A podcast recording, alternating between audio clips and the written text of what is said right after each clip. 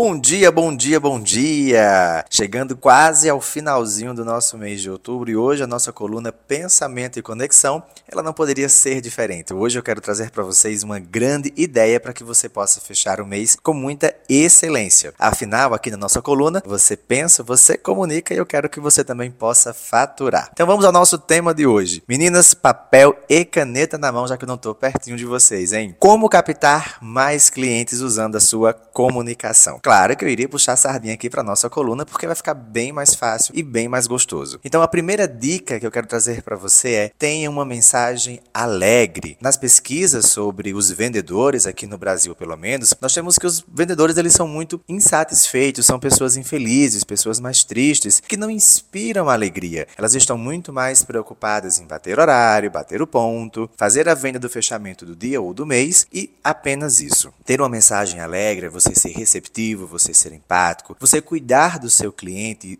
da mesma forma que você cuida da sua casa, das pessoas que você gosta e tornar o produto algo que faça parte do seu dia a dia e não apenas uma perspectiva de vender. Parece fácil, é simples, é gostoso, mas nem todo mundo pega o jeito. Então começa a treinar essa espontaneidade para que você possa se tornar uma pessoa mais alegre e mais fervorosa na hora de fazer a captação do seu cliente. Segunda dica, e ela é fortíssima. Produza material inteligente e inovador. A maioria das pessoas não conseguem produzir materiais para captação do cliente de forma inovadora. Na grande maioria das vezes, apenas um Ctrl-C, Ctrl-V, ou seja, aquele velho copia e cola, né? Até mesmo nas produções de quando as pessoas precisam mandar algo escrito. Ser inteligente na era digital é você poder usar as suas características pessoais, as características do seu produto e conectar as características do seu cliente. Faça isso com sabedoria. Você não vai encontrar essas informações informações do dia para a noite. É preciso você estudar e compreender como você pode incrementar ainda mais naquilo que você fala que faz. E agora a nossa terceira dica, não menos importante, agora essa vai impactar vocês, hein? Tenham pelo menos cinco apresentações diferentes. Eu vou voltar. Pelo menos cinco apresentações diferentes falando sobre você, sobre sua marca, sobre o seu produto e sobre o seu serviço. Fagner, não é exagero? Claro que não. Afinal de contas, quanto mais você conseguir falar de forma diferente de um jeito